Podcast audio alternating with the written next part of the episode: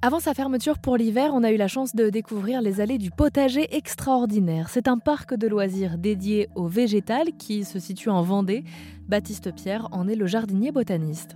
Bonjour Baptiste Pierre. Bonjour. Donc c'est pas n'importe quel endroit, on est euh, dans l'ancien domaine de Georges Durand, qui était un naturaliste vendéen bien connu et qui a légué tout son domaine et ses collections au département pour qu'un maximum de gens euh, soient sensibilisés à la fois aux enjeux de l'alimentation de demain, mais aussi au plaisir de regarder toutes ces plantes et toutes ces fleurs. On entre donc dans ce parc. Euh, ça fait, ça fait combien en surface? Alors ça fait 7 hectares exactement. Pas 7 hectares uniquement de potager, on a aussi prairies, bois.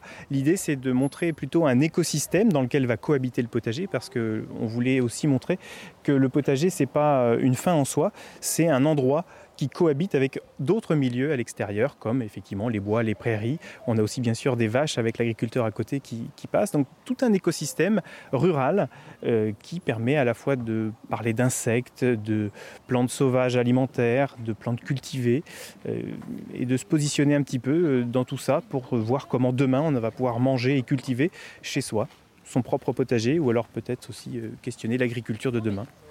Ça, c'est des questionnements que vous ressentez, euh, vous ici. Est-ce que vous avez l'impression que les gens s'intéressent peut-être un petit peu plus à la façon dont on fait un potager, ou ils viennent vraiment contempler?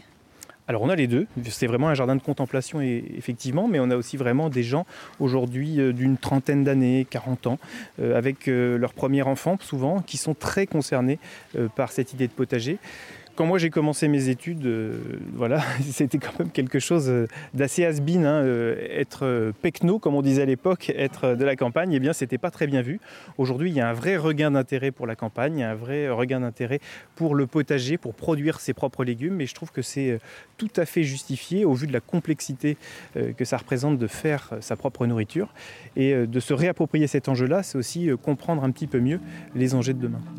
La visite du potager extraordinaire nous fait traverser six zones bien particulières le bizarretum, le tunnel de gourde, le tunnel de tomates, la bibliothèque, le potager exotique ou encore le potager expérimental.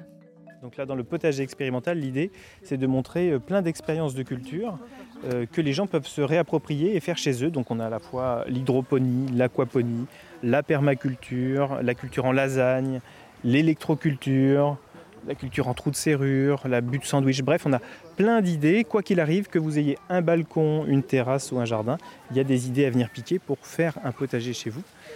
Et on s'amuse à mettre aussi un panel de légumes euh, identiques dans chacune de ces techniques-là pour voir aussi si certaines se cultivent mieux dans une technique plutôt qu'une autre et en tirer quelques conclusions. Alors on fait rien de très scientifique au sens propre du terme, mais plutôt euh, empiriquement et on observe vraiment ce qui fonctionne et ce qui ne fonctionne pas sur bottes de paille, ça surprend souvent.